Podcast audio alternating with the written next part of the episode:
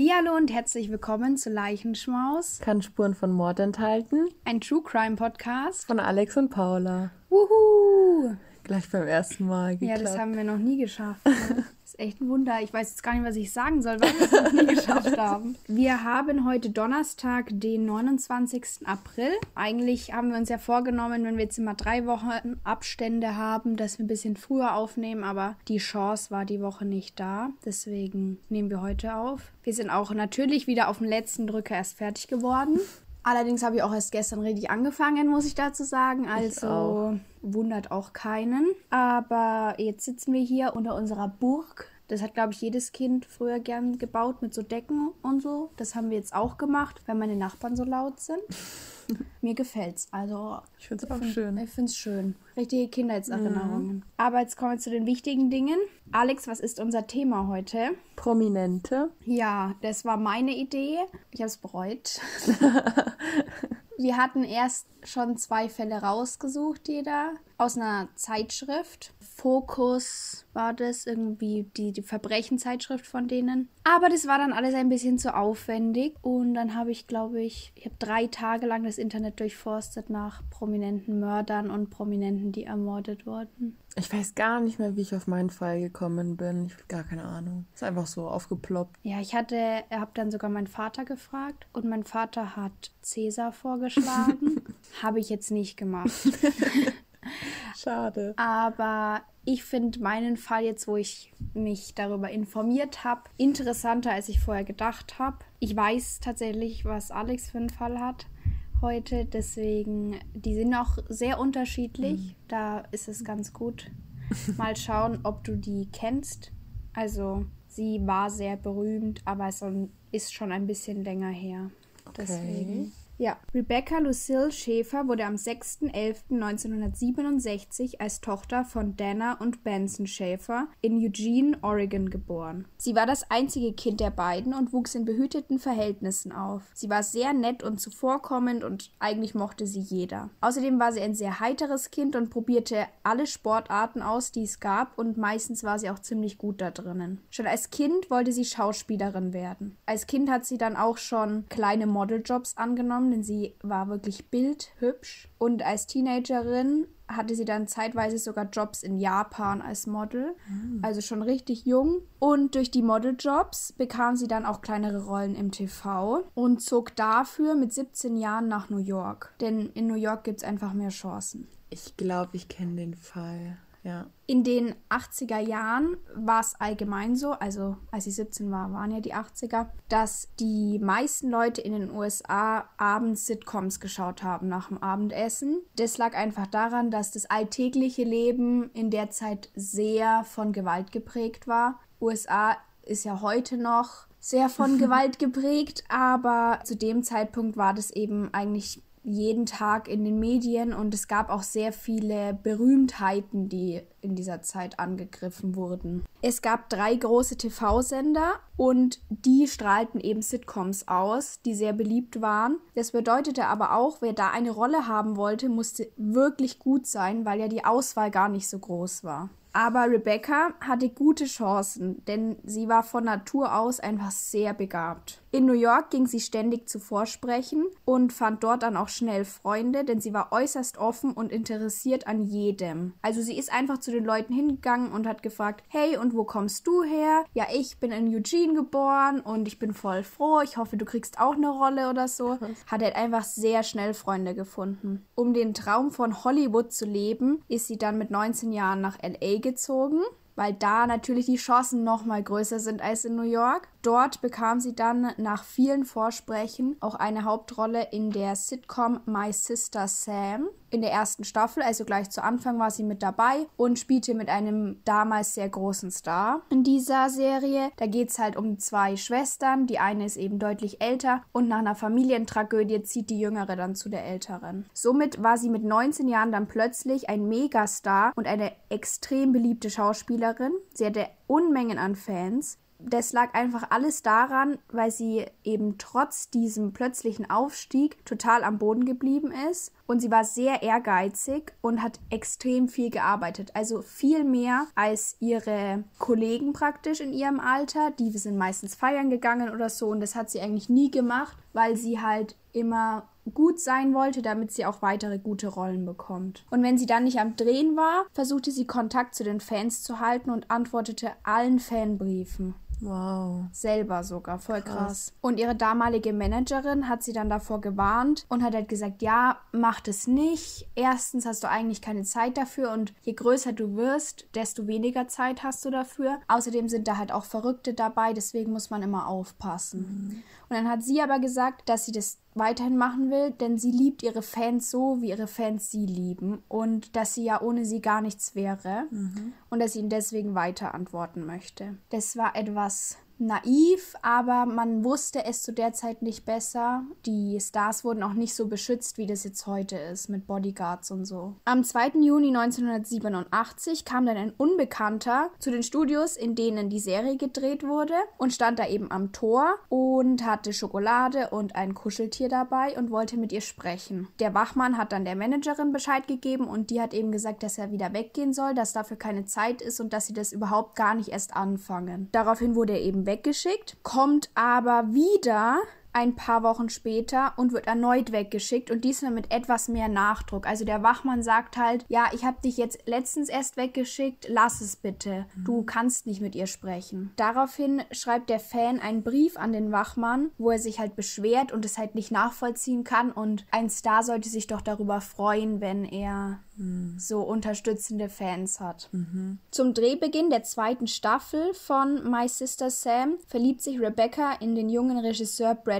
Silberling. Die beiden haben sich wirklich unfassbar sehr geliebt. Also das war so die erste große Liebe und alle beschreiben das als was ganz Besonderes, die das mitbekommen haben. Die beiden sind dann eben zusammen. Viel mehr weiß man darüber auch nicht. Sie waren auch nicht sehr lange zusammen, tatsächlich.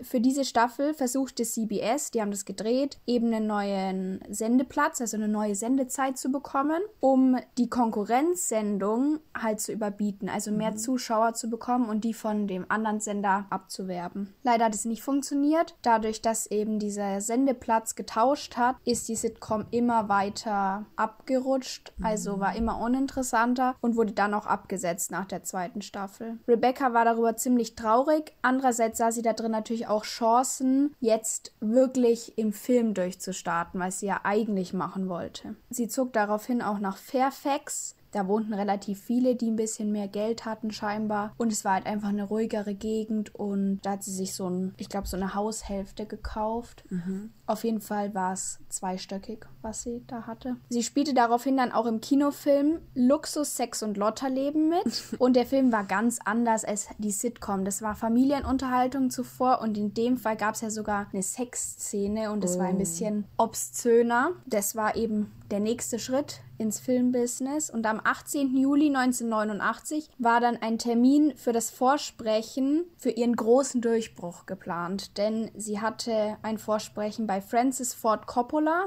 den kennt man, ist ein sehr berühmter Regisseur. Das Vorsprechen war für Der Pate 3. Der Name erinnert mich an diesen Sandmann. Genau. Ich musste auch dran denken.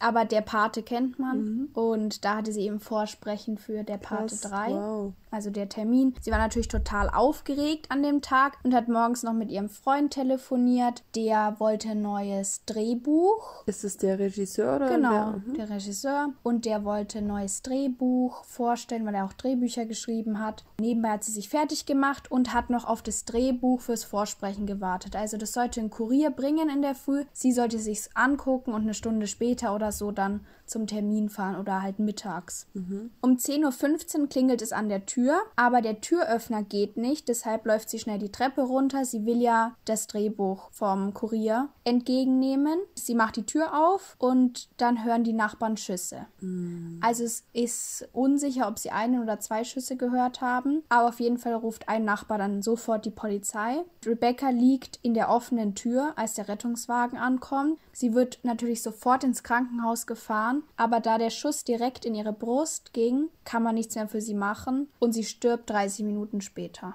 Wow, die Arme. Die Eltern erfuhren es dann natürlich sofort und waren total schockiert und konnten sich eben überhaupt nicht vorstellen, wer das gemacht haben könnte. Ihr Freund Brad war tatsächlich auch nie verdächtig, weil bei denen gab es keine Probleme. Es gab mhm. keinen Grund, wieso er das hätte machen sollen. Am Tatort direkt gab es weder Fingerabdrücke noch eine Tatwaffe, also man hatte eigentlich gar nichts zu dem Zeitpunkt und wusste nicht, wie man vorgehen soll. Also befragte die Polizei die Nachbarn. Die sagten, dass man eben einen Mann um das Haus rumschleichen gesehen hat und der hat auch scheinbar ein paar Leute in der Straße angesprochen und gefragt, ob Rebecca da wohnt. Er hat sehr nervös gewirkt, als er da so rumgelaufen ist. Sie beschreiben den Mann als weiß, 20 bis 30 Jahre alt, 1,70 bis 1,80 groß und mittelschlank. Ihre Ermordung schaffte es sofort in alle Schlagzeilen von Nachrichten und Zeitschriften und die ganze Nation war entsetzt. Da habe ich auch eine Schlagzeile gesehen, sie lag tot in der Tür und sowas. Also es mhm. war wirklich überall direkt danach. Und es lag vor allem daran, dass in den Jahren zuvor es schon mehrere Attentate auf Stars gab. Zum Beispiel Teresa Saldana,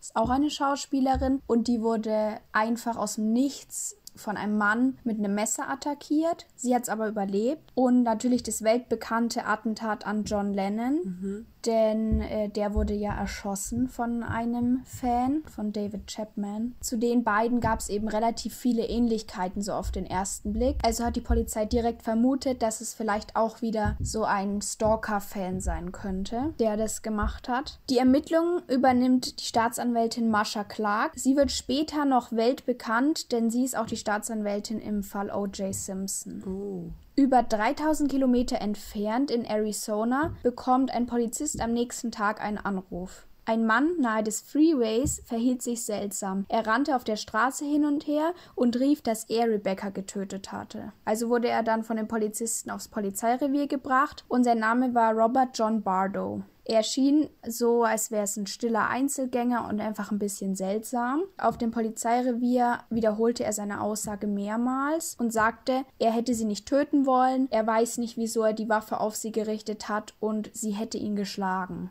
Was?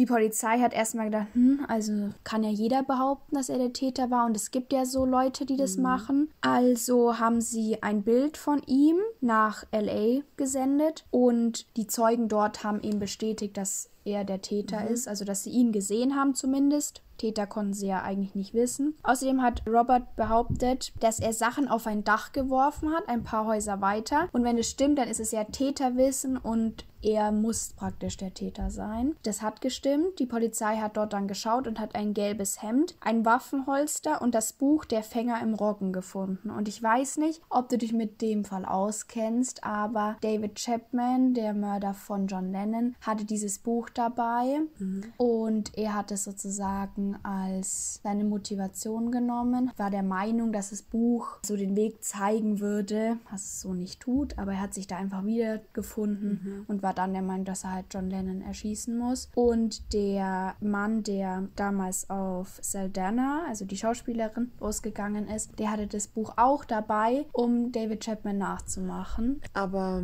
weißt du, um was es in dem Buch geht?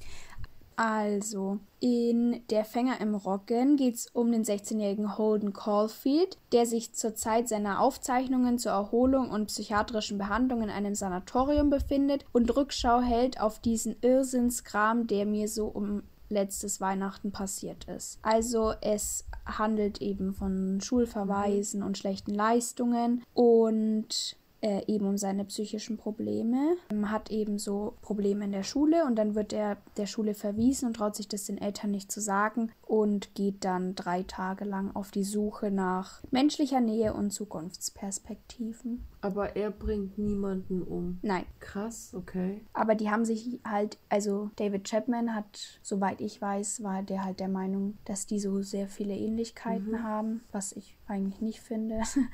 Aber ja, hat es dann irgendwie als Inspiration mhm. genommen. Also der hatte diesen Plan, hat er schon vorher gehabt, aber er hat das Buch halt mitgenommen und hat auch daraus zitiert. Okay, nachdem er ihn erschossen hat. Und eben der Attentäter von Teresa Saldana hat, hat es auch mitgenommen. Genau, und Bardo hatte eben dieses Buch auch dabei, vermutlich so nachahmungsmäßig, weil mhm. soweit ich jetzt weiß, also ich habe nichts darüber gelesen, dass er jetzt eine besondere Beziehung dazu hätte. Mhm. Genau, das wurde eben alles auf dem Dach gefunden und somit konnte man halt feststellen, dass er der Täter mhm. ist. Abgesehen davon, dass er es auch zugegeben hat. Mhm. Er wurde dann verhaftet und nach LA gebracht und behauptete dort aber, dass es ein Unfall gewesen wäre. Jetzt kommen wir mal zu seiner Geschichte, weil die von Rebecca habe ich ja schon ein bisschen erzählt. Robert wurde am 2. Januar 1970 geboren. Er war das jüngste von sieben Kindern, einer Japanerin und eines US-Offiziers und die Familie lebte in Arizona. In seiner Kindheit wurde er vor allem von einem seiner älteren Brüder emotional und körperlich missbraucht, oh sagt er, aber das scheint wohl auch bewiesen zu sein. Aber scheinbar hat auch sein Vater da ab und zu mal zugeschlagen tragen und war sehr streng und sehr hm, Soldat. Ja, genau. Und in jungen Jahren war dann auch mal im Kinderheim eine Zeit lang, weil er sich selbst suizidieren wollte. Ich weiß nicht, wieso man dann ins Kinderheim kommt, aber das war halt dann so. Mhm.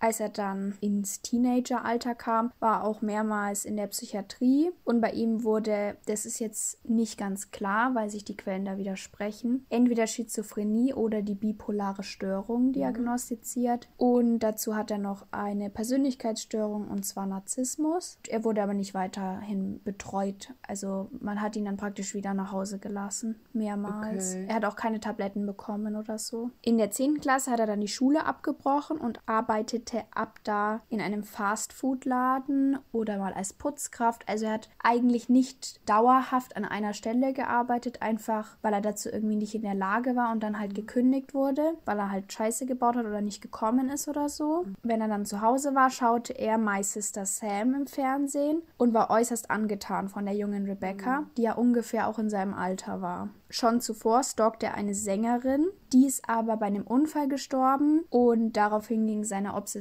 auf Rebecca über. Er schrieb ihr dann Briefe und bekam eben 1987 eine Antwort, und zwar eine Postkarte, wo sie ihm, glaube ich, sogar noch ein Kompliment gemacht hat, weil er so nett war mhm. in dem Brief und halt eine Unterschrift drunter. Danach war er fest davon überzeugt, dass Rebecca mit ihm durch den Fernseher sprechen würde, also oh ihn Gott. meint und die beiden eine Verbindung hätten, eine besondere. Nachdem sie dann aber auf weitere Briefe von ihm nicht mehr regelmäßig antwortete und er sie ja nicht sehen durfte, er war nämlich, wer hätte es gedacht, der Unbekannte, mhm. der zweimal am Set war, entwickelte sich die Zuneigung immer mehr zu Hass. Im Dachboden seiner Eltern fand die Polizei dann auch eine Kiste mit lauter Briefen an Rebecca, die er nicht abgeschickt hat. Also er hat sie nur verfasst und dann da reingepackt. Und es waren alles Hassnachrichten, wo er sie beleidigt und beschimpft und ganz üble Sachen sagt. Aber ja, er hat halt nichts davon abgesendet als sie sich dann auch noch ganz anders in Luxus, Sex und Lotterleben verhielt. Es war ja ein Film, wurde der Hass immer größer. Wahrscheinlich auch wegen der Sex. Genau, so. weil damit kam man nicht klar. Also er hat gesagt, dass sie eine dunkle Seite hätte,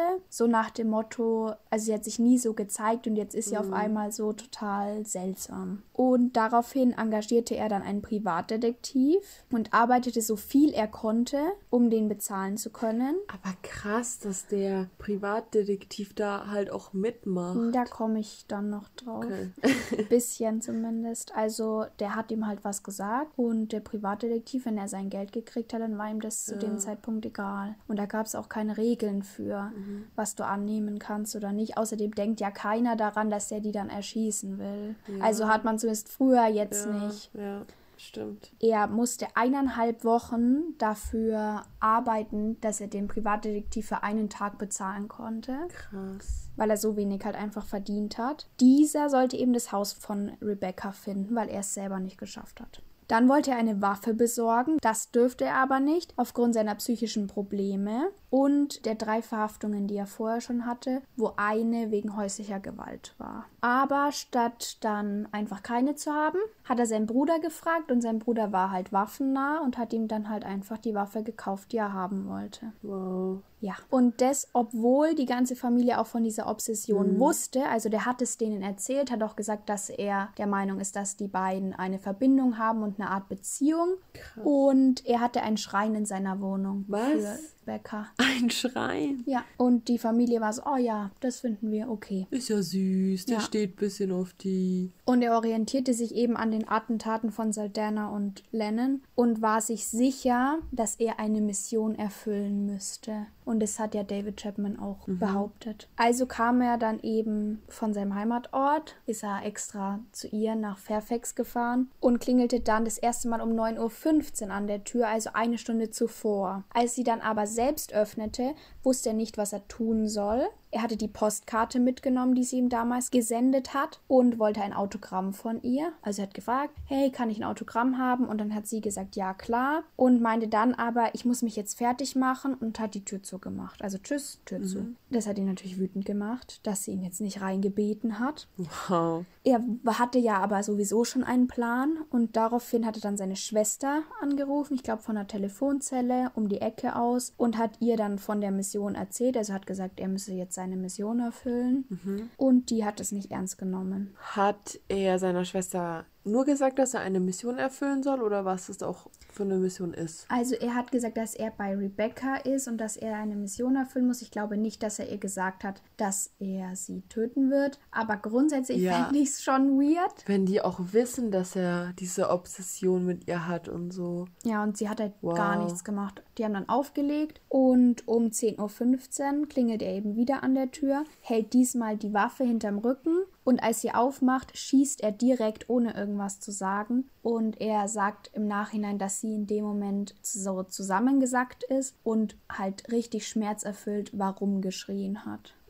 Zwei Jahre später kann dann erst der Prozess starten, weil davor so viele Untersuchungen gemacht wurden und halt Beweise gesammelt wurden. Außerdem hat man Gutachten angefordert über ihn und da habe ich eben gelesen, dass er schizophren wäre, aber davor, dass er bipolar ist, also weiß ich es nicht. Aber das ganze Zeug wurde vorher auch schon mal festgestellt. Er hatte einen Prozess ohne Jury, also da ist nur ein Richter da gewesen und Verteidigung und Staatsanwaltschaft. Soweit ich weiß, hat sich sein Anwalt mit der Staatsanwältin drauf geeinigt. Die Verteidigung plädierte auf Unzurechnungsfähigkeit, beziehungsweise später dann auf Mord im Affekt bzw. Totschlag und dass es im Affekt passiert wäre. Die Anklage plädierte auf vorsätzlicher Mord. Dieses Affekt kann man hier direkt ausschließen, weil er hat es ja geplant. Er hat Ja. sich ja eine Waffe extra besorgt. Er hat ja wochenlang ja den Privatdetektiv engagiert. Er hat wochenlang davor selber geschaut, wo sie wohnt. Deswegen hat es nichts mehr mit Affekt zu tun. Und er ist auch nicht unzurechnungsfähig. Der Prozess wird nach einem Monat beendet und das Urteil ist hinterhältiger Mord. Das ist wahrscheinlich bei uns halt dann Mord aus Heimtücke.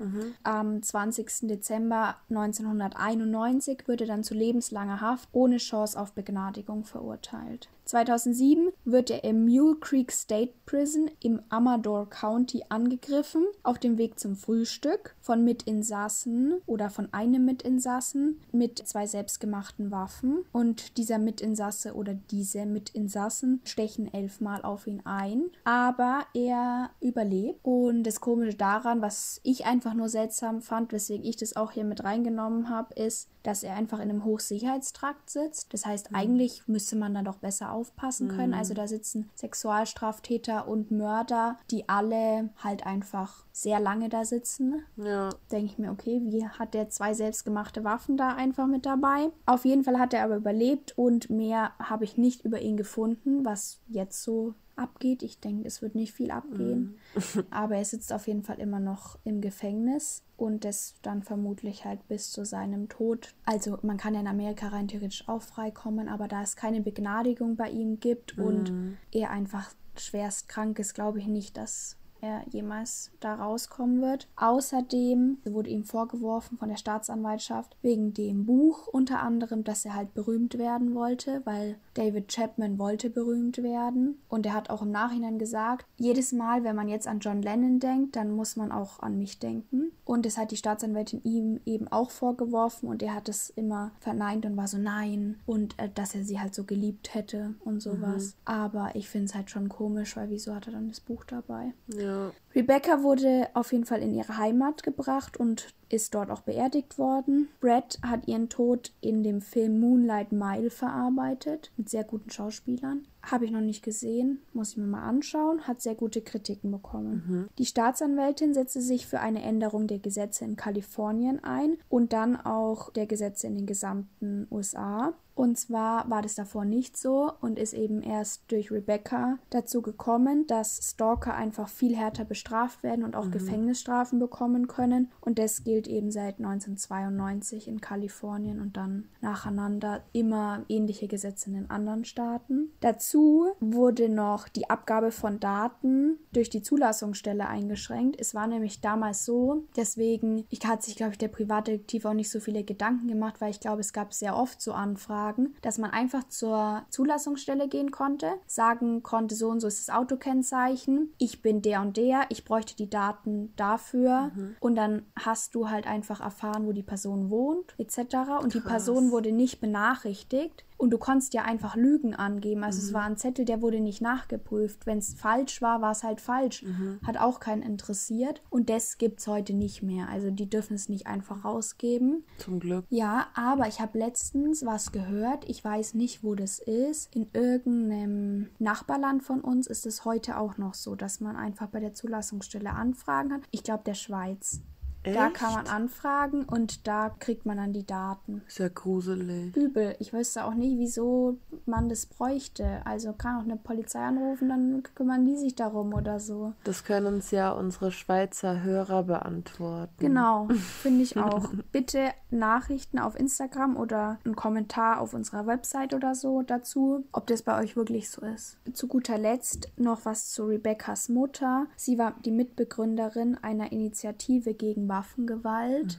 Und die gibt es auch heute noch. Ich weiß nicht, ob ihre Mutter noch lebt, aber diese Initiative ist recht groß in Amerika und finde ich irgendwie schön, dass sie da sowas Gutes draus gezogen hat. Und der Vater gibt auf jeden Fall immer Interviews und macht bei so Aufklärungssachen mit und sagt eben, dass beide einfach ihren Weg da gefunden haben. Sie haben ihr ein und alles verloren, aber um damit klarzukommen, haben sie halt Möglichkeiten gefunden, andere aufzuklären und anderen zu helfen. Schön. Ja, wow. Also ich glaube, den Fall kannte ich. Ich bin mir jetzt aber auch nicht mehr sicher. Ja, Ähm, den kennen relativ viele auch durch amerikanische Podcasts oder so. Aber ich hatte halt noch nie was von ihr gesehen. Aber ich kann es halt auch einfach dadurch, dass es so bekannt ist mit den Gesetzesänderungen, die danach waren. Das hatte ich mitbekommen, deswegen. Ich finde es halt, oh, ich weiß nicht, ich finde die Vorstellung, so einen Stalker zu haben, auch echt gruselig, muss ich Das war sie sagen. übrigens. Wow, die ist ja echt voll schön gewesen. Richtige Natural Beauty. Hm, auch voll die schönen Haare. Ja.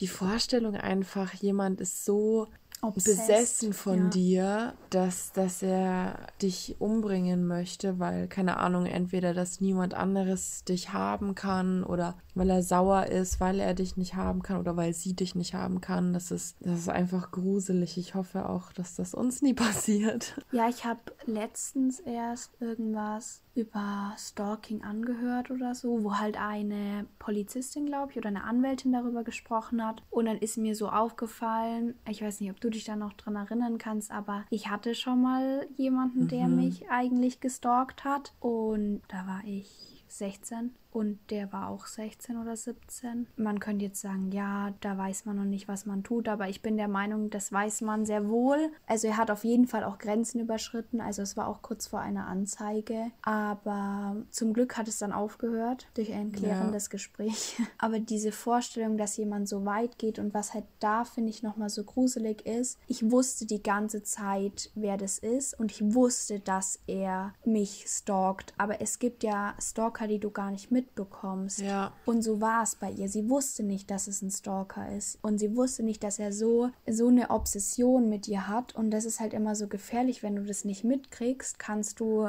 halt auch gar nicht dagegen vorgehen. Es ist auch krass, dass Leute halt, dass auch, also Leute, die stalken, selber nicht verstehen, dass sie da zu weit gehen. Ja, Auch der, der dich halt gestalkt hat, also das, der hat einfach nicht gecheckt, dass der da sämtliche Grenzen über, äh, überschritten hat. ja. Und das finde ich halt auch Also weil das verstehen sie selber nicht. Das muss entweder eben durch ein klärendes Gespräch denen klargemacht werden oder dann halt am Ende polizeilich. Alleine die Vorstellung, so wir sind ja beide in einer Beziehung und wir lieben unsere Partner auch, aber die Vorstellung so obsessiv eine, einer Person am Hintern zu kleben, kann ich mir nicht mhm. vorstellen. Also ich kann wirklich das nicht nachfühlen, ja. wie das sein muss. Also ich finde es wirklich interessant, wie Leute dazu kommen. Also bei ihm ist es ja auch sein Narzissmus unter anderem gewesen, der das gemacht hat, dass er gar nicht nachvollziehen konnte, wieso Rebecca ihn nicht toll finden sollte und wieso sie nicht über die Sitcom mit ihm sprechen mhm. sollte. Und dann hatte er halt, er war halt einfach wirklich schwerst psychisch krank. Da wurde einfach einiges vorher schon verpasst, meiner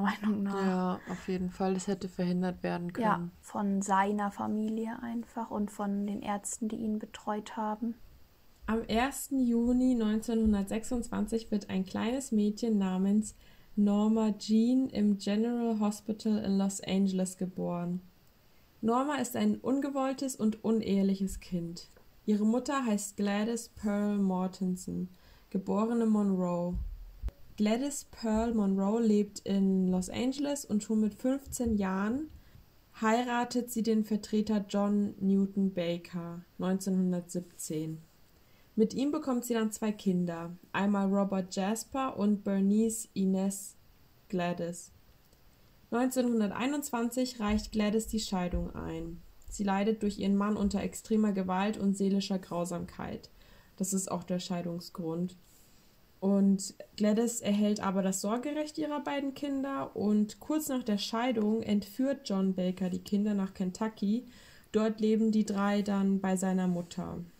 Und obwohl Gladys immer wieder nach Kentucky reist, entfremden sich die Kinder ab 1924 von ihr. Aber ich verstehe jetzt auch nicht, ob sie die Kinder versucht hat, wieder zurückzubringen oder nicht.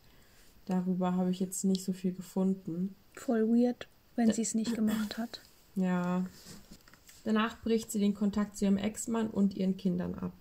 1924 heiratet Gladys dann den Gebührenableser Martin Edward Mortensen. Sie lässt sich dann aber 1928 wieder von ihm scheiden. Gladys sucht sich jedenfalls 1925, also als sie auch noch mit diesem Edward Mortensen zusammen ist, einen neuen Job und zwar als Filmcutterin und beginnt dort aber eine Affäre mit ihrem Vorgesetzten Charles Stanley Gifford oder Gifford, ich weiß nicht, wie der Name ausgesprochen wird, ich glaube Gifford. Ja, glaube ich auch. Am 1. Juni 1926 bringt Gladys dann Norma Jean zur Welt. Hier vermutet man auch, dass Charles Stanley, also ihr Vorgesetzter, äh, Norma Jeans Vater ist. Man weiß es aber nicht zu 100%, weil sie ja auch noch verheiratet war. Zwölf Tage nach Norma Jeans Geburt gibt Gladys auf Anrat der eigenen Mutter Norma Jean für wenig Geld an ein religiöses Ehepaar namens Ida und Albert Wayne Bolander ab. Und somit sind die Bolanders eben Normas Pflegeeltern und diese leben in armen Verhältnissen. Adoptieren sie die auch oder nehmen die die nur so? Die nehmen sie erstmal nur auf. Denn Norma Jean denkt erstmal die ersten Jahre, dass ihre Pflegeeltern ihre leiblichen Eltern seien. Aber das ändert sich dann, weil Gladys Geld für ein Bungalow angespart hat und ihre leibliche Tochter 1933 wieder zu sich holt.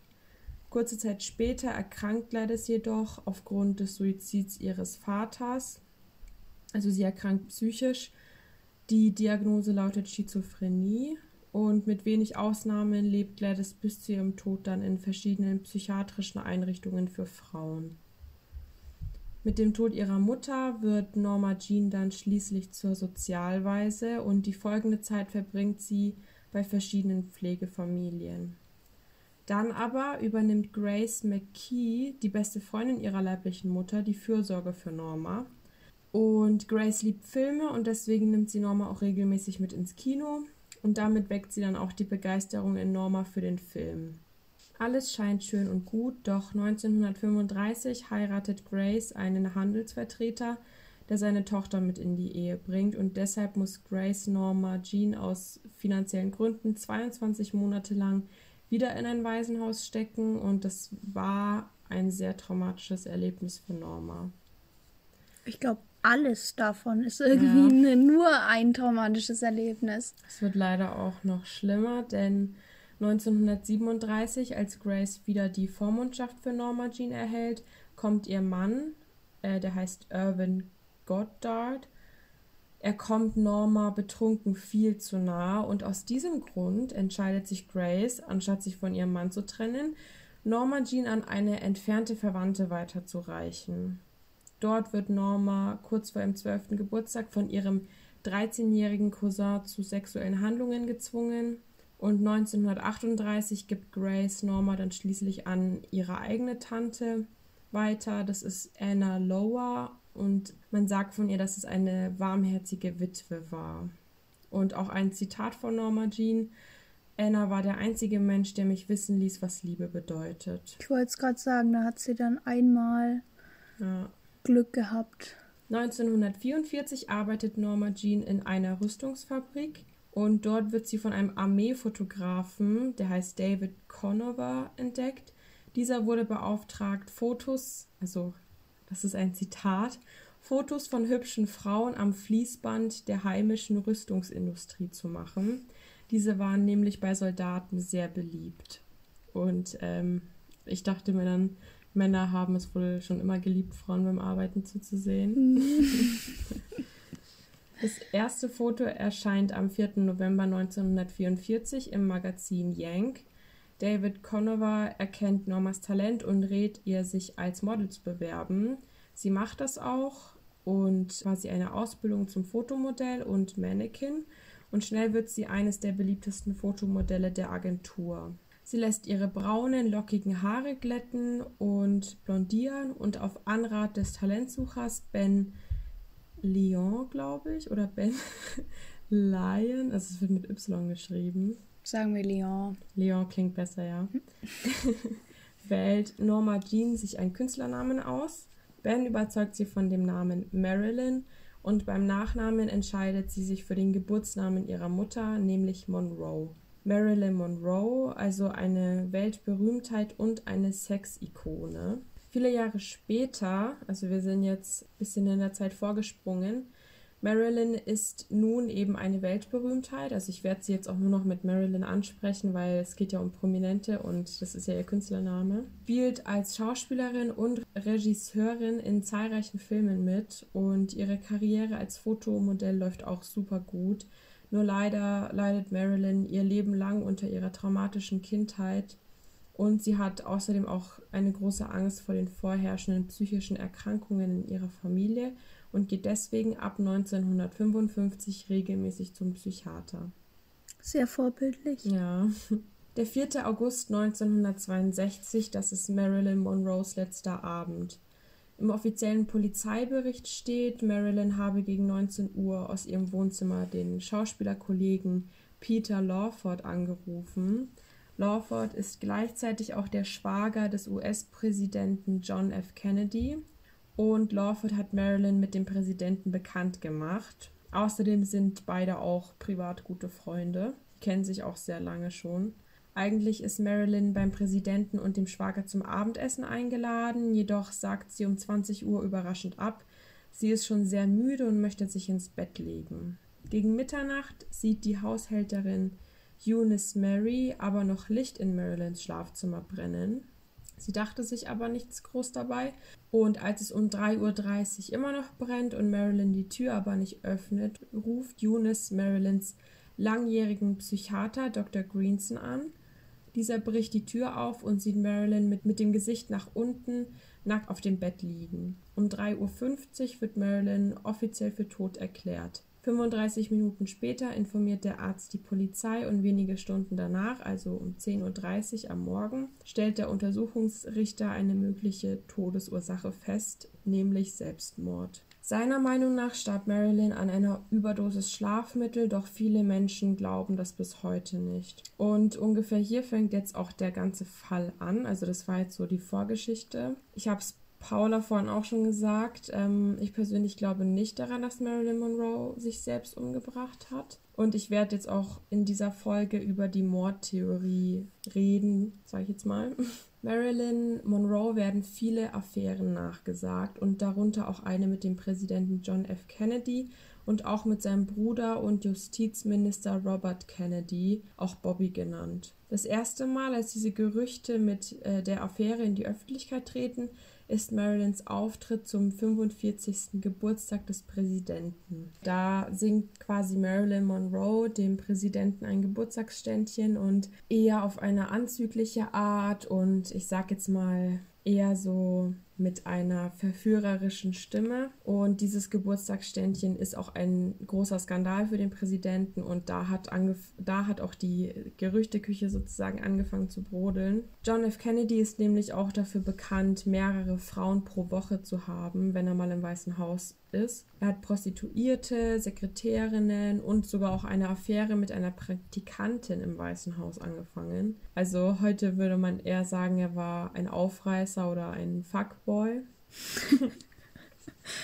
Und die Affäre mit Marilyn Monroe ist auch nicht zu 100% bewiesen, aber dadurch, dass Kennedy so ein Aufreißer war oder in diesem Fall jetzt ist, passt die Vorstellung auch äh, sehr gut ins Bild. Man weiß auch, dass Kennedy immer sehr starke Rückenschmerzen hatte und Marilyn eines Nachts aus ihrem Schlafzimmer heraus mit einem Masseur oder einem Physiotherapeuten telefonierte und nach einem Muskel fragte, der Kennedy sehr starke Rückenschmerzen bereitete. Und Kennedy ging dann auch persönlich nochmal ans Telefon und bedankte sich bei, bei der jeweiligen Person fürs Helfen.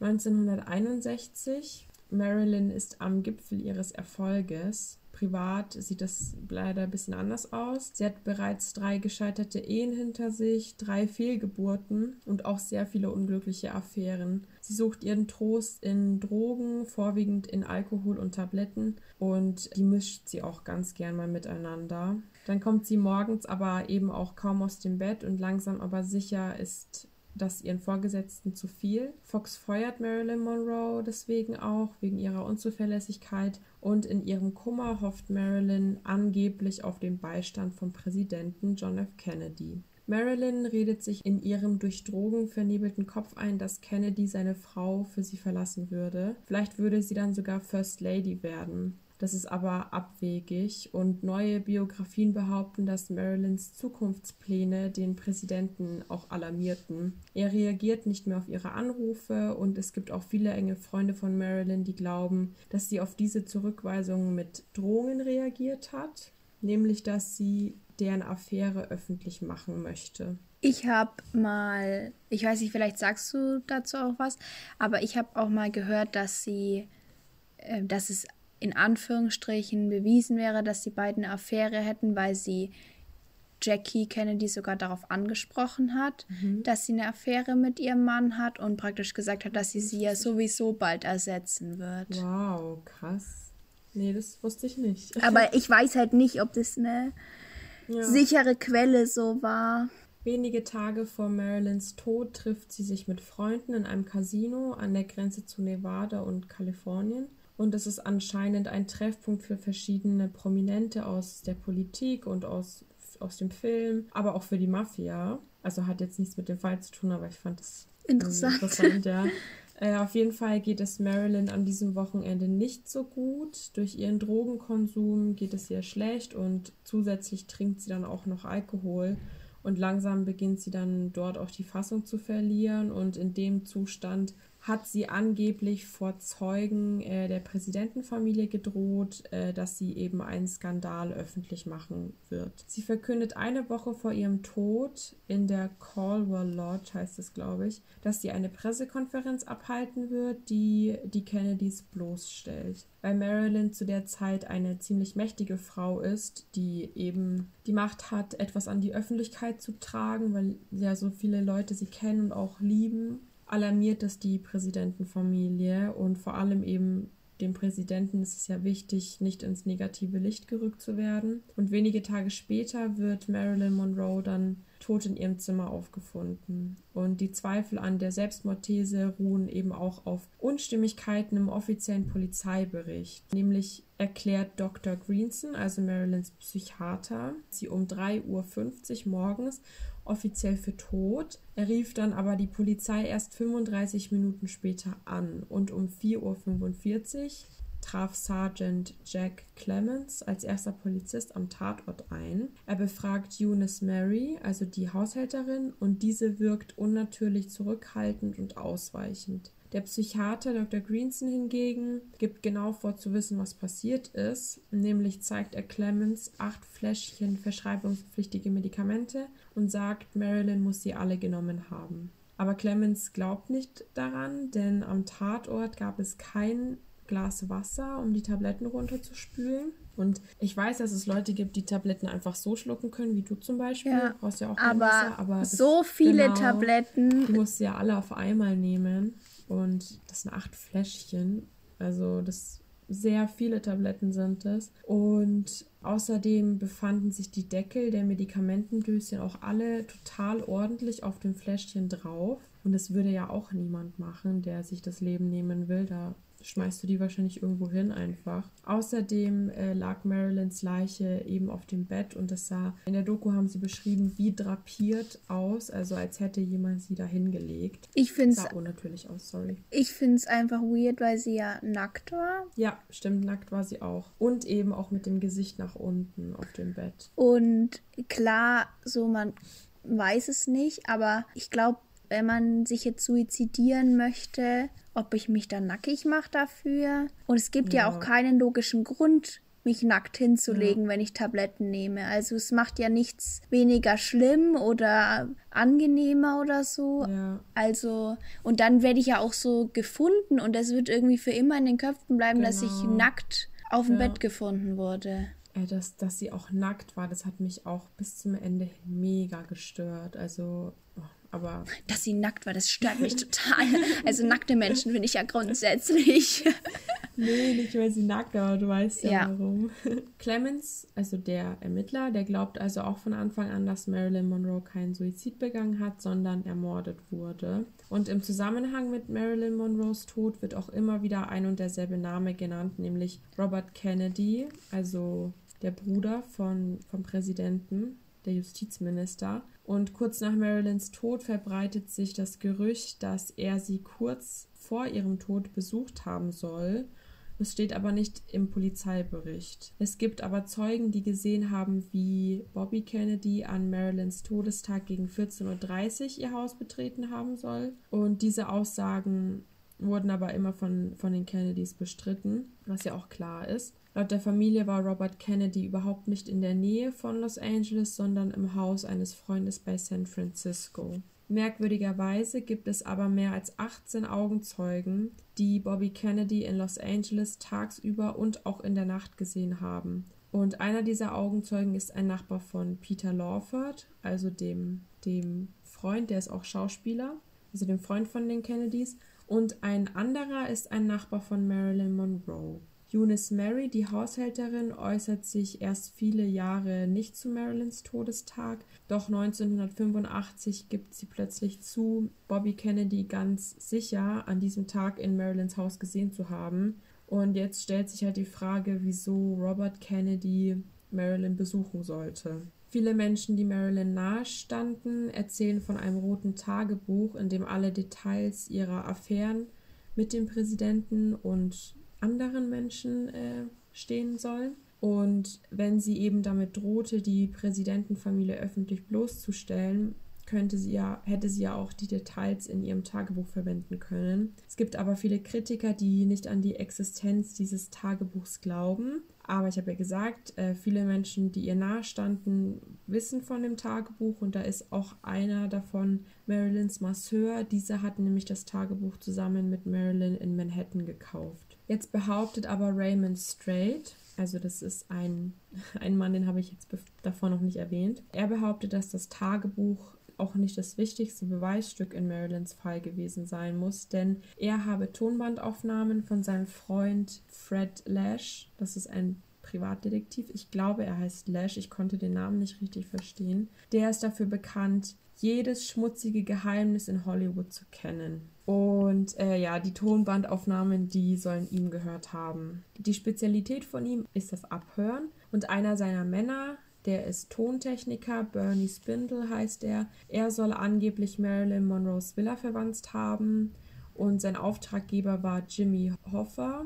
Das ist ein Gewerkschaftsboss. Dieser war dafür bekannt, die Kennedys zu hassen und er wollte, dass der Privatdetektiv ein Profil über John und Bobby Kennedy und ihre Beziehung zu Marilyn Monroe erstellte. Und Jimmy Hoffa bot ihm dafür auch viel Geld an, wenn er eben dort abhören würde, wo sich die Kennedy-Brüder sehr oft rumtrieben und das war eben bei Marilyn Monroe. Nicht nur Jimmy Hoffa hatte etwas gegen die Kennedys, auch der FBI-Chef äh, J. Edgar Hoover hasste die Kennedys ebenfalls, weil sie seine Macht beschneiden wollten. Also er hatte auch Gründe, Marilyn abhören zu lassen. Und ich finde das auf jeden Fall mega krank, wenn es wirklich stimmen sollte, weil ich glaube nicht, dass Marilyn Monroe davon wusste dass sie abgehört wird. Und die haben ja alles gehört, egal um was es ging. Alle Telefonate, wer, wer da war, mit wem sie eine Affäre hatte, die haben alles direkt mitbekommen und das finde ich echt widerlich. Ja, und vor allem diese, die Gründe, dass man die Kennedys nicht mag ja, und deswegen, voll. ja, weird einfach. Jedenfalls hält dieser Privatermittler die Tonbandaufnahmen sehr lange geheim und erst 1986 zeigt er sie seinem Freund Raymond Strait, also von dem ich gerade erzählt habe, den ich erwähnt habe vorhin. Das ist eine elf Stunden lange Tonbandaufnahme, die sich Raymond dann auch die ganze Nacht lang anhört. Der Name Bobby Kennedy fällt jedoch nicht in dieser Tonbandaufnahme. Marilyn erzählt ihren Freunden, dass Bobby ihr die Ehe versprochen hätte. Nach einem Schäferstündchen hieß es in der Doku. Ähm, halt sowas wie ein One-Night-Stand ist es. man, Wer nicht weiß, was ein Schäferstündchen ja. ist. wie man halt, also ja, wie man es jetzt ausdrücken würde, ein One-Night-Stand. Jean Kamen heißt sie, glaube ich, oder Carmen. Eine Freundin äh, rät aber Marilyn davon ab, sich groß Gedanken darüber zu machen, denn sie sollte das auf jeden Fall nicht glauben. Sie war sich sehr sicher, dass er unter keinen Umständen seine Frau und Kinder verlassen würde, weil es ja auch nicht so gutes Licht auf die Präsidentenfamilie wirft und sowas. Bobby Kennedy und sein Schwager Lawford ähm, sollen aber Marilyn auch kurz vor ihrem Tod besucht haben. Angeblich hört man nämlich deren Stimmen auf den Tonbandaufnahmen. Und erstmals soll die Stimmung sehr schön und ausgelassen gewesen sein. Das hat sich aber sehr schnell geändert. Bobby sagt ähm, nämlich, er müsse Marilyn verlassen, weil es zu viele Leute gäbe, die sie beobachten würden. Und Marilyn solle ihn nie wieder anrufen. Und das verletzt Marilyn natürlich, weil sie sich ja auch voll die Hoffnungen gemacht hat. Sie schreit ihn an und sagt, er soll das Haus verlassen und nie wieder herkommen. Und daraufhin verlassen Bobby Kennedy und Lawford auch das Haus. Zurück bleibt aber immer noch Marilyns Tagebuch. Wenn man jetzt den Zeugenaussagen glaubt, ähm, ist Marilyn noch am Leben, als Robert Kennedy und Lawford ihr Haus verlassen. Nun zeigen die Tonbandaufnahmen aber einen weiteren Besuch der Kennedys, und zwar am Abend. Laut Augenzeugen sahen diese, also die Augenzeugen, wie Robert Kennedy gegen 21.45 Uhr zurückkehrt. Und Marilyns Nachbar hat auch drei Freundinnen zu Besuch und alle drei sehen auch, wie Bobby Marilyns Haus betritt. Während das passiert, telefoniert Marilyn mit einem mexikanischen Drehbuchautor, José Mo Moreno heißt er. Aber sie beendet das Gespräch auf einmal abrupt, weil sie ein Geräusch in ihrem Gästehaus hört. Sie meinte, sie würde ihn zurückrufen, hat es aber jedoch nie getan. Wenn man jetzt den Tonbändern glaubt, halten sie fest, wie Marilyn Lawford und ähm, Robert Kennedy und zwei andere Helfer überrascht. Also Marilyn hat die Männer überrascht quasi, wie diese ihr Zimmer nach ihrem Tagebuch durchsucht haben. Und höchstwahrscheinlich war sie auch angetrunken. Also das hat sich in den Tonbändern so angehört, wegen dem Drama zuvor. Und äh, ja, Marilyn fragt eben, Marilyn fragt Bobby, was er in ihrem Haus suche. Sie, sie hat ihn da vorher rausgeschmissen. Sie sagt ihm, sie habe es leid, ausgenutzt zu werden und droht ihm und meint, ich weiß, was Schlagzeilen machen würde. Bobby entgegnet ihr, es wäre besser, du würdest deinen Mund halten, wenn du weißt, was gut für dich ist. Kurze Frage, Marc. Mhm. Kann man, also sind es alles Berichte über die Tonbänder oder sind es wirkliche Aufnahmen, die man sich auch anhören kann? So sind es halt jetzt. Du hast jetzt nur Berichte genau, darüber. So mhm. Okay, okay. also ich sage ja auch immer wieder, wenn man, wenn man dem glaubt, ja. steht halt alles auch in den ganzen Biografien und in den Mhm. Schriften von den beteiligten Leuten drin. Okay, halt. ja. Beide diskutieren miteinander und Marilyn sagt dann eben, dass sie weiß, was gut für sie ist, denn sie ist Marilyn Monroe. Bobby sagt dann aber, ich weiß, mit wem ich es zu tun habe, aber du weißt es scheinbar nicht, mit wem du es zu tun hast. Gebt ihr was, damit sie sich beruhigt und von dem Moment an kippt die Situation ins Düstere. Bleibt vorsichtig mit dem Kissen, passt auf die Spritze auf. Marilyn ist ruhig gestellt und Bobby und seine Helfer können anfangen, nach dem Tagebuch zu suchen. Sie durchsuchen hektisch ihre Villa.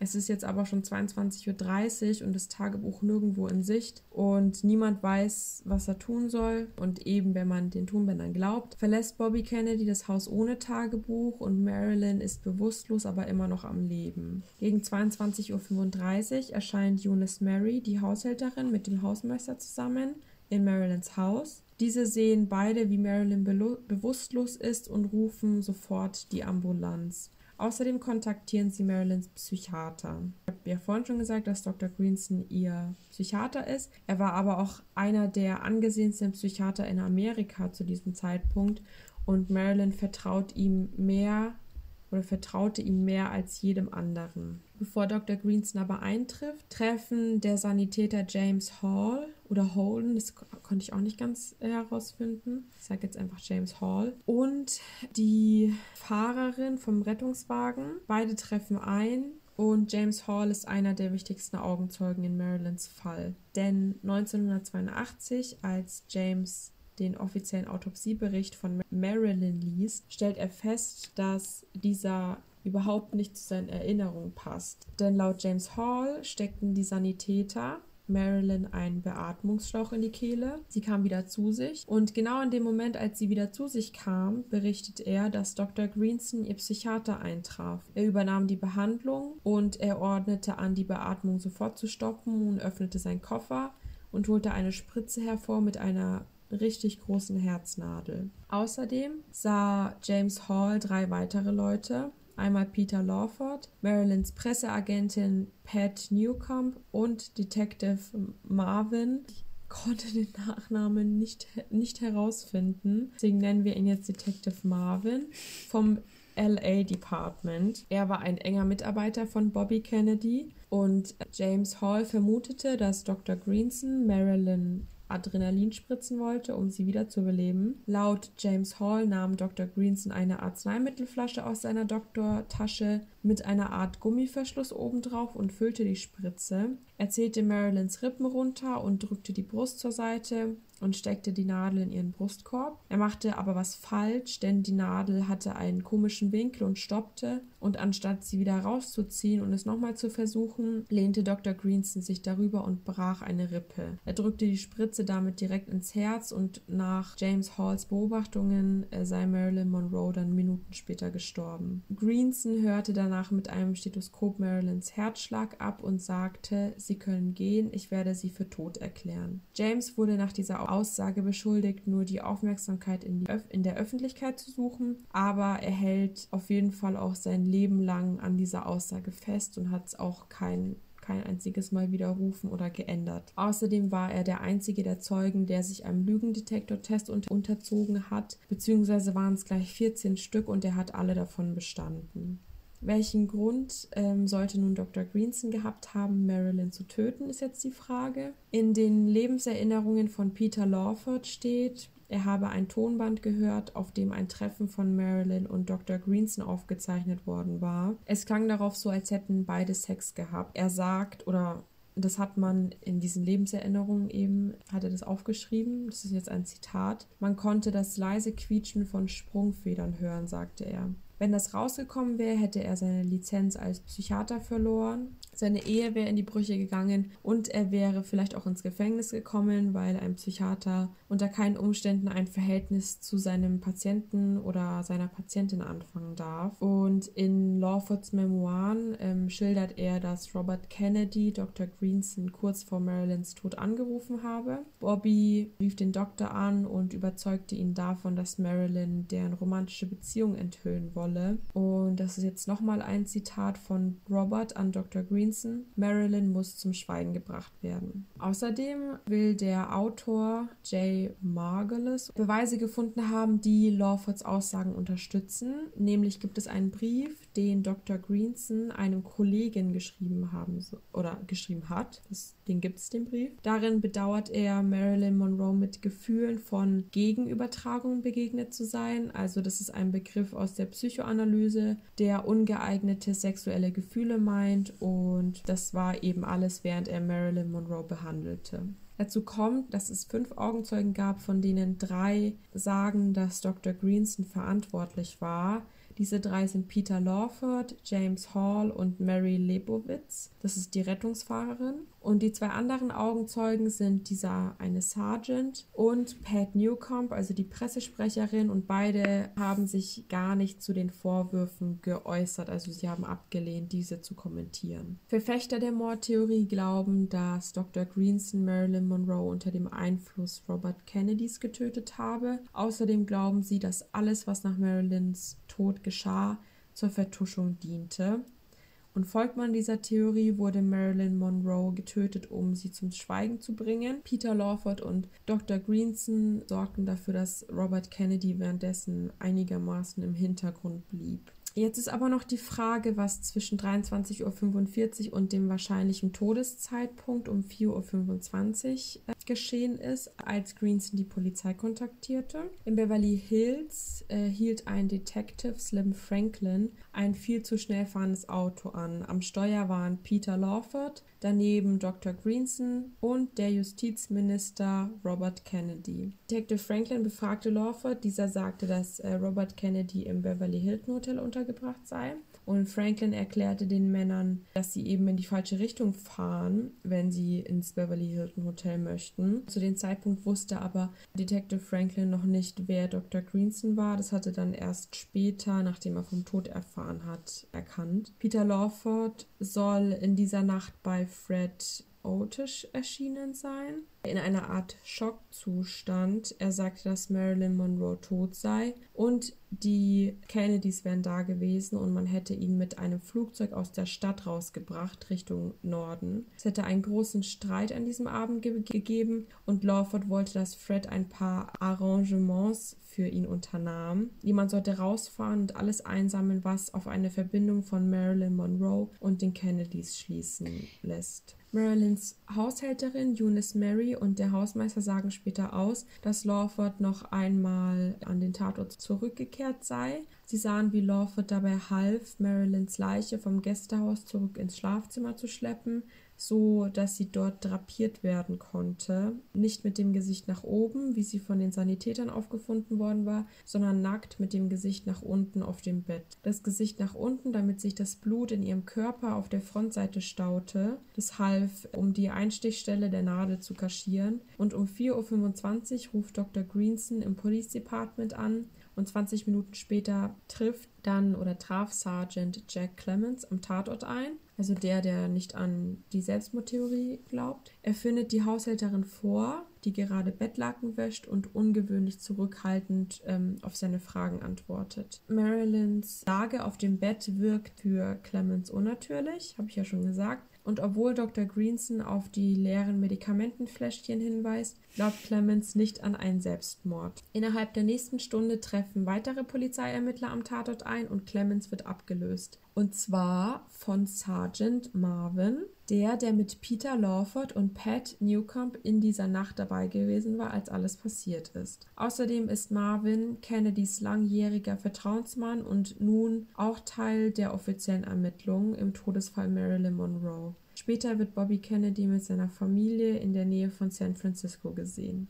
Der Untersuchungsrichter erklärt, dass es sich bei Marilyns Tod wahrscheinlich um Selbstmord handle. Als der Gerichtsmediziner Thomas Noguchi weitere toxikologische Tests beantragt, wird ihm mitgeteilt, dass die Organproben vernichtet worden seien. Die Staatsanwaltschaft will Peter Lawford vernehmen, doch dieser hat bereits die Stadt verlassen mit einem unbekannten Ziel. Marilyns Haushälterin sagt später aus, sie hätte damals das rote Tagebuch gefunden und dem äh, Büro des Untersuchungsrichters übergeben, wo es aber über Nacht in einen Safe eingeschlossen wurde. Am nächsten Tag sei das Tagebuch nicht mehr auffindbar gewesen. Als der Fall 1982 wieder auf, aufgerollt wird, heißt es, das Tagebuch habe nie existiert. Der Privatermittler Fred. Als er starb, kamen Behörden zu seinen drei Häusern, also das war entweder die FBI oder CIA oder beide, und äh, diese haben alle drei Häuser versiegelt und gesäubert. 50 Jahre nach Marilyns Tod werden zwei Schachteln mit Briefen und Notizen im Haus ihres Schauspiellehrers Lee Strasberg gefunden darunter ein Brief, den sie am Tag vor ihrem Tod geschrieben hatte. Soweit es mich anbelangt, ist die Zeit meines glücklichsten Lebens jetzt, heißt es darin. Das ist die Zukunft und ich kann nicht abwarten, endlich anzukommen. Marilyn stand im Alter von 36 Jahren vor ihrem größten Durchbruch. Fox wollte sie sogar wieder für 100.000 Dollar die Woche einstellen. Und das ist auch nochmal so ein Grund, warum ich persönlich nicht glaube, dass es ein Selbstmord war, sondern dass Marilyn Monroe ermordet wurde. Jetzt kannst du reden.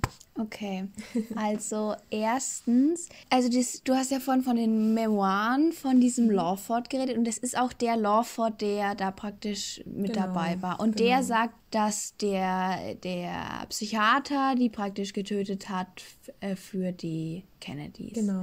Und das sagt er selber, obwohl er da mit dabei war. Ja, weil man glaubt halt eben, weil Marilyn Monroe und die kannten sich schon zehn Jahre oder so und die waren ja befreundet eigentlich. Dass er, und dass er unfreiwillig okay. äh, das alles mit angesehen hat. Okay. Und also man denkt halt auch, dass viele von den Zeugen, die haben sich ja alle erst später gemeldet, dass viele von den Zeugen halt Angst hatten, wie auch die Haushälterin zum Beispiel, weil wenn du siehst, also ich hätte da auch Angst, wenn einer aus der Präsidentenfamilie, da weißt du gleich, du bist im Arsch. Wenn irgendwas passiert, die können alles vertuschen. Ja, so. also, also ich finde die Theorie, so wie sie halt dargestellt wird, dass die, äh, dass es in einem Gästehaus passiert ist, finde ich irgendwie weird, weil es für mich immer noch nicht erklärt, aus welchem Grund sie nackt war, weil sie hat sich ja wohl nicht nackt mit Aber die gestritten. haben sie ausgezogen. Aber es gibt also laut der Theorie. Ja, aber es gibt keinen Grund, weil diese Leichenflecken bilden sich jetzt, ob Blut läuft nach unten, ob da Kleidung ist oder nicht, spielt keine Rolle. Und wenn man das als Selbstmord darstellen will, macht es ja eigentlich keinen Sinn. Ja. Also da verstehe ich die Logik nicht. Ich habe auch schon mal gehört, weil du ja vorher noch mal die Mafia angesprochen hast, mhm. dass die Marilyn nicht nur mit, mit den Kennedys zu tun hatte, so, sondern dass sie eine Affäre mit einem Mafia-Boss hatte. Mhm. Der hätte nämlich genauso viel Interesse an dem Buch gehabt. Ähm, ja, stimmt. Weil der nämlich die Kennedys nicht so mochte und er wollte auch nicht, dass, das, dass seine Geschäfte, die er macht, die sie in dem Buch vielleicht geschrieben hat, dass die rauskommen. Also es ist auch so eine Theorie. Mhm. Das Zweite, was ich an der Theorie seltsam finde, ist, wenn das rote Tagebuch an die Polizei übergeben wurde und in dem Safe war, dann ist die einzig logische Erklärung für mich, dass dieser Marvin-Typ das da rausgenommen hat, weil sonst verschwindet das nicht einfach aus dem Safe. Und es gibt ja auch scheinbar keine Details dazu, dass es aufgebrochen wurde, weil ich, also die Tatsache, dass es dann nicht mehr da war, klingt für mich eher danach, dass es das nicht gab. Also, dass es, vielleicht gab es es schon, aber dass die Haushälterin, die hat's, hat ja gesagt, sie hat es denen gegeben, gell? Mhm. Dass sie das nicht gemacht also, hat. Ja, doch, hat sie gesagt, den Untersuchungsdings äh, gegeben hat. Ne? Genau. Und ich glaube nicht, dass es so, also dass das mit dem Buch so war, weil das ist einfach unlogisch. Wenn es keine Einbruchsspuren gibt oder so, ja, dann könnte es irgendwie nur so verschwunden sein. Und ich finde, es ist schon ein sehr großer Zufall, dass man es davor überhaupt nicht findet und dann läuft die durchs Zimmer und dann ist plötzlich da. Also. Vielleicht war es ja versteckt. Ja, aber wieso sollte sie das dann so genau kennen? Ich weiß es nicht. Also ich glaube, mhm. dieses Buch kann ich mir schon vorstellen, dass es das gab. Ich glaube, dass es halt eher, also wirklich einfach ein Tagebuch war und dass sie da viele Sachen geschrieben hat, die andere nicht wissen sollten. Mhm. Kann ich mir gut vorstellen. Ich glaube, dass sie das halt auch einfach für sich gemacht hat. Ja. Weil schreibst, du schreibst ja auch Tagebuch für dich selbst. Ja, so. weil sie sich so, ja, vielleicht auch mit ihren Problemen, die sie so hatte, mhm. weil ihr das mhm. geholfen hat. Aber ich glaube nicht, dass das an die Untersuchungs Typen weitergegeben wurde. Mhm. Ich finde es sehr problematisch in diesem Fall überhaupt irgendwem zu glauben, mhm. weil ich das als naja, da kann ja jeder sagen, was er möchte. Und die, der, die Aussage, dass jemand nie davon abweicht, was er für eine äh, Theorie hat, dass sie Marilyn umgebracht worden ist. Rein theoretisch denkt man, ah ja, das ist vertrauenswürdiger, aber man kann ja auch Kohle damit machen. Also so ist es ja nicht. Die haben ja. Fernsehauftritte und was weiß ich. Ich finde, dass es sehr also es ist nicht so logisch, dass sie sich umgebracht haben soll, selber in dieser Nacht. Die einzige Theorie vom Suizidieren, die ich hätte, wäre, dass an dem Abend ihr jemand, den sie wirklich geliebt hat, gesagt hat, dass das nichts wird und sie in einer Übersprungshandlung das gemacht hätte. Das finde ich ist die einzig logische Suiziderklärung, mhm. was man ihr auch zutrauen könnte, finde ich, weil sie einfach eine Familie mit sehr starken psychischen mhm. Erkrankungen, mhm. also es hat einfach auch so was genetisch bedingt bedingt. Sie war sehr traumatisiert und sie hat ja auch ganz große Probleme so mit Männern gehabt. Mhm. Immer. Das finde ich wäre das einzig Logische. Aber wie das Ganze passiert ist, ist halt nicht logisch. Ich finde es, es würde natürlich Sinn machen, dass es vielleicht die Kennedys waren, weil die so eng mit ihr ähm, zusammen waren. Aber ich finde, es gibt auch viele andere, bei denen das auch Sinn machen würde. Und also, weil man ja nicht weiß, mit wem die noch alles so Affären hatte. Mhm. wenn das so ein Mafia-Boss war, dann äh, ist die Sache schnell erledigt. Und ich könnte mir rein theoretisch zum Beispiel auch vorstellen, dass dieser Psychiater das unabhängig von den Kennedys gemacht hat, weil er seinen Arsch retten wollte und da muss gar niemand anderes mehr da gewesen ja. sein. Deswegen, ja, ich finde, das ist halt voll schwierig, weil die Kennedys sind eh so, das ist eh so gruselig irgendwie, mhm. weil da irgendwie alle, ja, also so viel Tod in der Familie und das ja, ist ja auch der Kennedy-Fluch. Ja. Das ist alles schon ziemlich komisch und es ist ja so, dass der auch ziemlich umstritten war. Ich meine, es sind viele Präsidenten ziemlich umstritten. Mhm. Ich finde, der war jetzt auch nicht so schlecht. Ich finde, ja, es gibt Schlechteres. Der wäre ganz gut gewesen, wenn man ihn nicht umgebracht hätte. Aber es gibt schon viele so komische Dinge bei der Familie. Deswegen irgendwie wird es einen auch nicht wundern. Und ich glaube, dass der Robert Kennedy, der hat ja wirklich eigentlich alles für seinen Bruder gemacht. Und der ist ihm ja immer richtig nachgeeifert. Der hat ja danach sich auch zur Präsidentschaftswahlen aufstellen ja. lassen. Ist ja auch umgebracht worden. Man kann sich schon vorstellen. Und ich finde auch das mit den Tonbändern, wenn das so ist, erscheint es auch als logisch irgendwo. Nur ich weiß nicht, ob es nicht Menschen gibt, die da vielleicht noch rigoroser bei sowas sind. Weil ich denke mir auch, es ist inzwischen mhm. bekannt, dass Kennedy die halbe Gesellschaft durchgevögelt hat da und sein Bruder wahrscheinlich auch. Und da wurde danach auch offen drüber gesprochen, ob man dafür dann jemanden umbringt. Denn man weiß es halt nicht, man kann es irgendwie gar nicht einschätzen. Aber wenn man dann so denkt, also Mafia-Leute, die machen halt, das ist denen halt egal. Die bringen dich halt wegen allem einfach um. Weiß nicht, also ja, auf jeden Fall Mafia. Ich wusste das nicht. Dieser, was du da gerade gesagt hast, ist ja auf jeden Fall auch plausibel. Aber ich glaube, wenn du so so eine voll große Machtposition hast. Und später wurden ja erst über die Affären geredet. Also jetzt weiß man das ja voll, aber vielleicht war es zu dem Zeitpunkt ja doch noch mal ein bisschen anders. Und ich weiß nicht, wenn dann halt da jemand kommt und du hast ja eine Affäre, du hast ja Familie und Frau und Kinder und solltest eigentlich wie gesagt, nicht ins negative Licht ja. ähm, gerückt werden, dann könnte ich mir schon vorstellen, dass es Leute gibt, die da auch egal was für machen würden, dass das sie, stimmt. dass sie halt ja keine schlechten Schlagzeilen oder sowas kriegen. Ja. Gibt es ja jetzt auch immer noch. Also erstens fällt mir dazu ein, dieser Satz, so Morde wurden wegen schon viel weniger begangen, das ja, stimmt schon. Ja. Und man weiß ja auch nie, was Macht mit einer Person so macht. Lustig. Ja. Und ja, ich glaube halt, das kann schon sein, wenn man sich mit denen so beschäftigt, halt auch was bei dem, der Vater hat die relativ ja auch dazu hingetrieben, so was mhm. zu machen. Ja. Man weiß ja auch nicht, wie viel der Einfluss da hat. Und es ist alles, äh, es ist auf jeden Fall ziemlich mysteriös. Ich finde es auch echt irgendwie gruselig. Ich finde die, die Suizidgeschichte, so wie sie ist, macht halt keinen Ja, Sinn. Also, also allein, dass es kein Wasser gab zum Tabletten nehmen, dass es alles so ordentlich aussah und so. Allein das finde ich schon, weil ich finde es ordentlich, finde ich gar nicht so, so Ja. extrem, weil ich mir schon vorstellen kann, dass viele sagen, ich möchte, dass es okay aussieht, Mhm.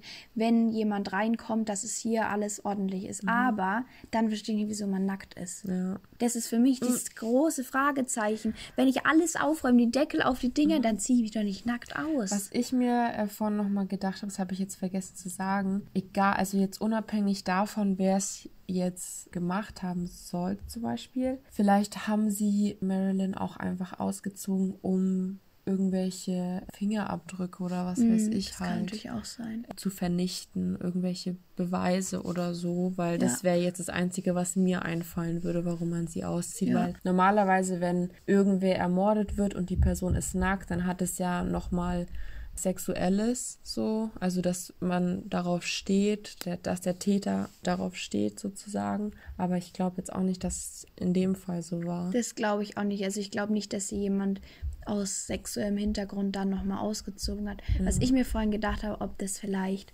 ob die halt vielleicht was mit Bobby zum Beispiel hatte und dann kam das Gespräch darauf und dann ist er halt irgendwie ausgeflippt Mm, ja, und hat stimmt. irgendwas gemacht und sie war ohnmächtig und dass sowas hätte ja auch Ja. passieren können, weil dann wäre es auch logisch, wieso jemand da nackt ist. Aber das ist also, ich glaube, sie hat sich sehr viele Feinde gemacht Ja. und ich glaube, sie hat das für ihr Ego gemacht, ganz viel, weil sie geliebt werden wollte. Sie hat Mhm. es ja auch gesagt und ich finde, grundsätzlich finde ich, ist es schon, wäre es ziemlich wahrscheinlich gewesen. Ich bin mir auch sicher, wenn das nicht passiert wäre, dass sie sich wahrscheinlich irgendwann umgebracht hätte, Mhm. weil sie einfach kein glücklicher Mensch war. Sie hatte kein glückliches Leben.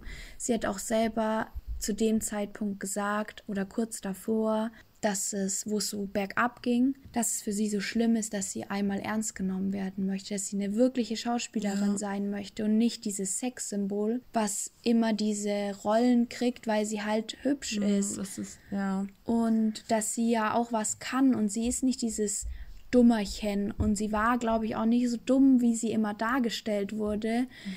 Das würde man ja auch daran merken, wenn sie das wirklich geplant hat, die so fertig zu machen, dann Ja. ist es schon ziemlich hinterfotzig und da glaube ich, so einen Plan zu schmieden dafür und dann alles aufzuschreiben und so, da brauchst du dann also ein bisschen Köpfchen für und Ja. darfst nicht das dumme Blondchen sein, wie sie halt immer dargestellt Ja. wurde. Das ist ja auch generell bei jetzt immer noch so bei voll vielen weiblichen Schauspielerinnen. Auch. Ja.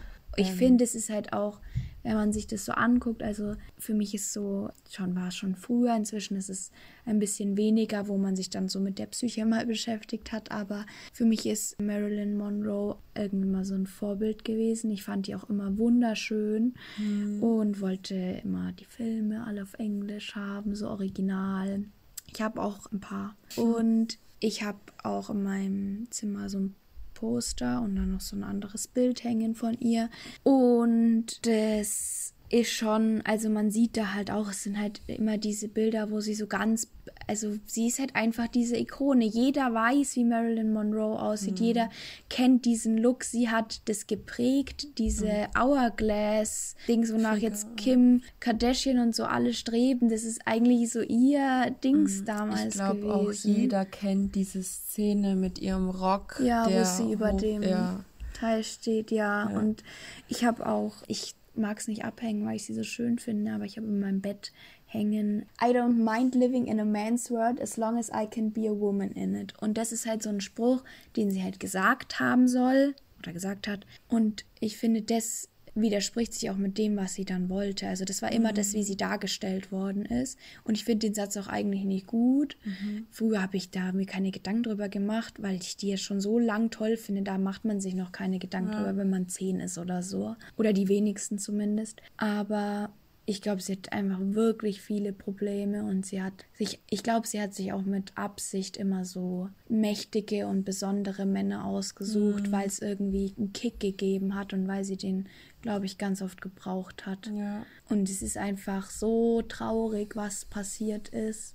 voll. Und irgendwie habe ich die ganze Zeit nur gedacht, ich hoffe, dass sie nicht dass es nicht so qualvoll für sie war, zumindest. Ja. Ja, das sei jetzt ein absoluter Downer, würde ich sagen. Deswegen ähm, gibt es jetzt einfach einen harten Cut hier. Und wir gehen über zu unseren Empfehlungen. Ja. Alex fängt an. Ich habe eine Empfehlung. Das ist ein Film. Ich glaube, es ist ein Psychothriller. Also das hat mir so den Vibe gegeben. Der heißt Summer of 84 und den gibt's auf Netflix. Da geht's um eine Freundesgruppe, die quasi einem Serienmörder auf der Spur ist. Uh, voll nice. Und ich glaube, das sind vier pubertierende Jungs. Das ist auf eine witzige Art und Weise gemacht, aber hat ein richtig krasses Ende. Und mein Freund und ich haben das vor ein paar Tagen geguckt und wir saßen vorm Laptop und waren die ganze Zeit so, was? Nein, nein, das passiert jetzt nicht und so. Wir sind gar nicht drauf klargekommen. Also, das ist auf jeden Fall ein echt guter Film, den könnt ihr euch mal anschauen. Also so eine Mischung aus Comedy und Thriller mäßig. Ja, weil diese, diese Jungs, die sind halt so in der Pubertät und machen dann halt so dumme Aussagen, die halt Ja. nur so, weißt du, weißt was ich meine. Ja, ne? so Testosteron. Ja, genau. Ja.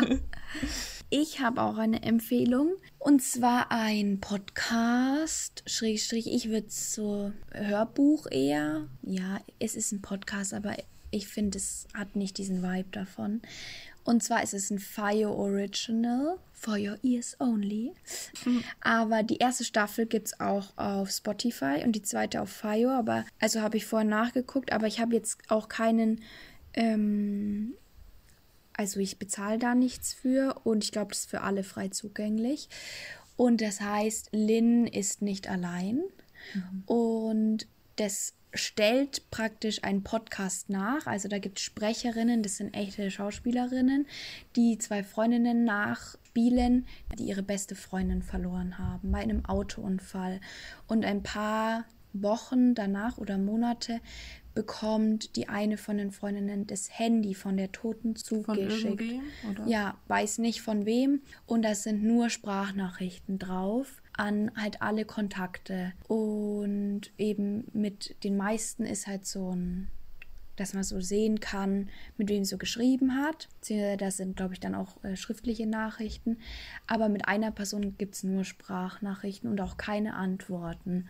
Und das ist halt ziemlich gruselig. Und die wollen dann mit einem Podcast, eine, einem investigativen Podcast, dem Ganzen auf die Spur gehen.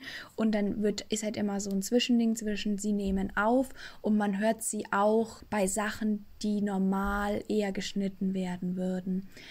Und am Anfang fand ich es ein bisschen verwirrend, weil erstmal nicht so klar ist, ob das jetzt echt ist oder nicht. Aber wenn man dann das Ende hört, weiß man, dass es ähm, halt ein Drehbuch ist. Und deswegen finde ich, ist es auch eher wie ein Hörbuch. Und es ist so spannend. Ich bin jetzt erste Staffel Folge 4, 5 und ich musste vorhin, habe ich Wäsche aufgehängt und dann musste ich einfach ausmachen, weil es so gruselig war, dass ich Angst hatte im Keller alleine. Aber es ist richtig gut und alle Folgen sind halt so 28 Minuten lang. Das heißt, man kann die sich einfach nebenbei anhören. Ähm, man muss auch nicht super konzentriert dafür sein und man ist aber dann irgendwann auch so, ja, was ist jetzt los mit ihr? und was passiert. Und ich hoffe, dass Ende der ersten gut ist und die zweite Staffel gut ist. Aber die Sprecherinnen sind auch sehr angenehm die Nebencharaktere. Deswegen würde ich das auf jeden Fall empfehlen. Die erste Staffel mal auf Spotify oder gleich auf Fio anhören. Genau. Und jetzt äh, kommen wir zu meiner Lieblingskategorie: Schmaus oder Graus. Fängst du an oder soll ich? Schnick, schnack, schnuck. Okay. Du darfst anfangen. Also, ich weiß jetzt nicht. Ich finde, dass es ein Schmaus ist für mich. Ich weiß nicht, wie es für andere Leute ist. Ich stehe auf After Eight Eyes. Du auch? Ich mag's, aber ich weiß, warum es ein Schmaus oder Graus, weil es gibt viele Leute, die Ja. After Eight grundsätzlich eklig Genau. Also, mein Lieblingseis ist es nicht. Mein Lieblingseis ist Vanilleeis. finden. Das kann ich nicht nachvollziehen, aber ja. Aber darüber rede ich wann anders. After Eight finde ich einfach lecker, weil es so erfrischend schmeckt. Und äh, das ist mir eingefallen, als wir letztens Kaffee trinken waren. Und bei uns gibt es so einen Kaffeewagen. Das ist anscheinend ein Franchise. Und Echt? ja, haben wir, haben wir gefragt, ähm, weil ich wusste das auch nicht. Äh, und der macht richtig guten Kaffee. Da Kann ich bestätigen. Hast du getrunken? Habe ich gestern getrunken. Richtig guter Kaffee. Hast du auch den? Äh, Ja.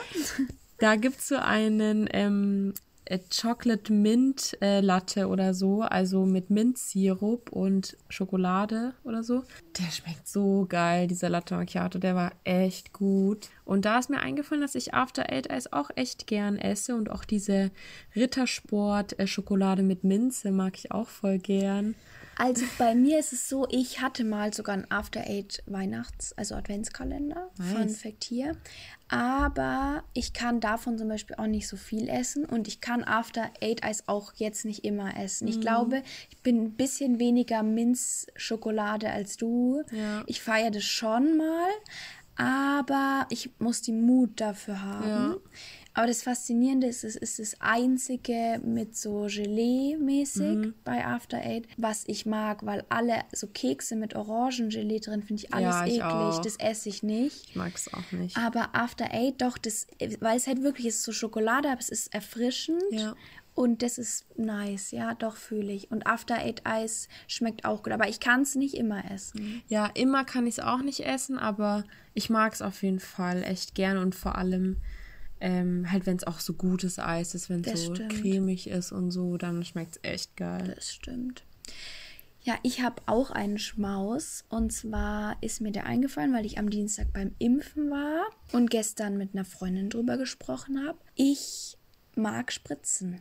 Ich mag es, Blut abgenommen zu bekommen und ich habe auch kein Problem mit Impfen. Ich finde das, fand es schon immer nicht schlimm und ich muss also ich muss nicht, aber ich gucke da auch gerne zu, wie mir das jemand oh reinmacht. Oh Gott, oh Gott. Und es gibt ja viele Leute, die haben jetzt kein super Problem damit, aber würden da jetzt nicht unbedingt hinschauen oder feiern das nicht, aber ich feiere das.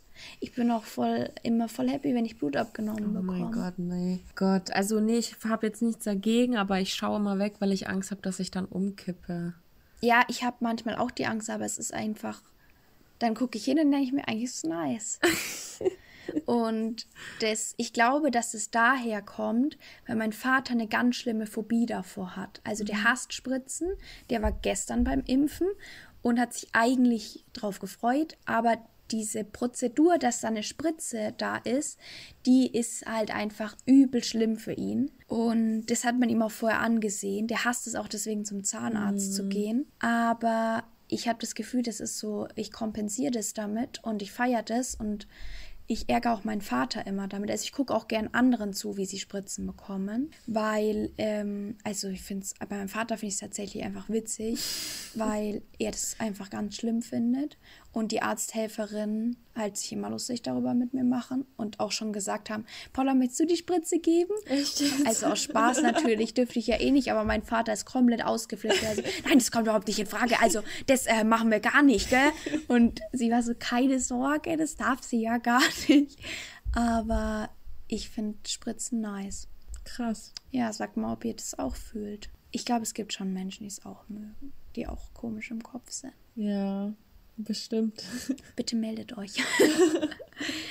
ich denke, das war's. Mhm. Wir sagen mal wieder Danke an alle für euren Support. Wir freuen uns über äh, Kommentare, Bewertungen auf iTunes, wenn ihr uns auf Spotify einfach anhört und uns vielleicht auf Instagram schreibt.